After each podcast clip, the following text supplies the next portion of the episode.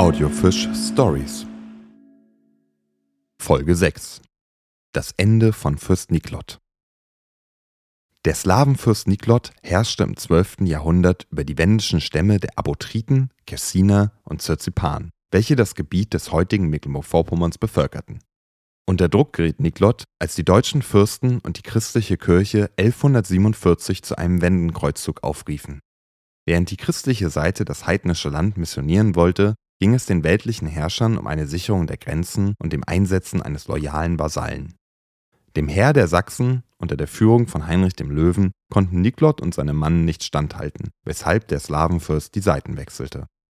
Zwar schmerzten die Tribute, doch blieb die heidnische Religion und die maritime Vorherrschaft auf der Ostsee unberührt bestehen. Nur wenige Jahre nach dem Wendenkreuzzug wurde in Dänemark Waldemar I. zum neuen König gekrönt. Aufgrund seiner Verbindung zum Kaiser Friedrich Barbarossa forderte Waldemar I. die Beendigung der wendischen Überfälle auf die dänische Küste. Doch Niklot wollte sich dieser Forderung nicht beugen. Eine Strafexpedition unter der Führung von Waldemar I. und Heinrich dem Löwen machte sich 1160 auf, um die Ordnung wiederherzustellen. Mit Feuer und Schwert rückten die Truppen vor und zeigten keine Gnade gegenüber den Slawen. Die Verteidigungslinie, die sich vom Ostufer der Wismarer Bucht über die Festung Ilo, Mecklenburg und Dubin zum Sperriner See zog, musste zur Vermeidung einer Einkesselung aufgegeben werden. Von eigener Hand angezündet, verwüstete das Feuer die slawischen Burgen.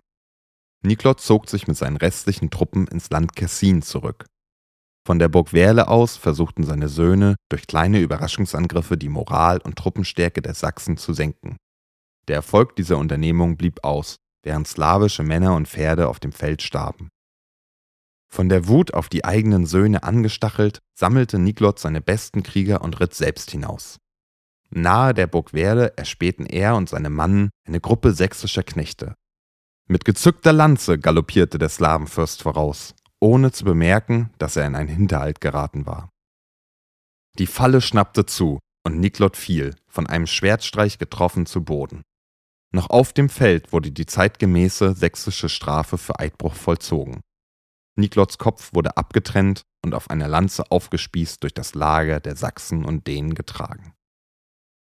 Niklots Söhne traten das Erbe ihres Vaters an und versuchten in den darauffolgenden Jahren das Land zurückzuerobern. 1164 wurden die Slawen ein weiteres Mal vernichtend geschlagen, worauf sich Niklots Sohn Pribislav endgültig den Invasoren unterwarf und von da an Heinrich dem Löwen als treuer Begleiter diente.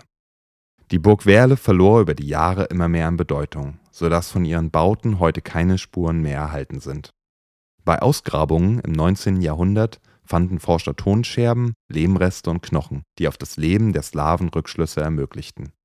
1856 wurde auf der künstlich angelegten Wallanlage nahe der Warnow ein etwa sechs Tonnen schwerer Granitfindling aufgestellt, der bis heute an die Burg Werle und ihre slawischen Erbauer erinnert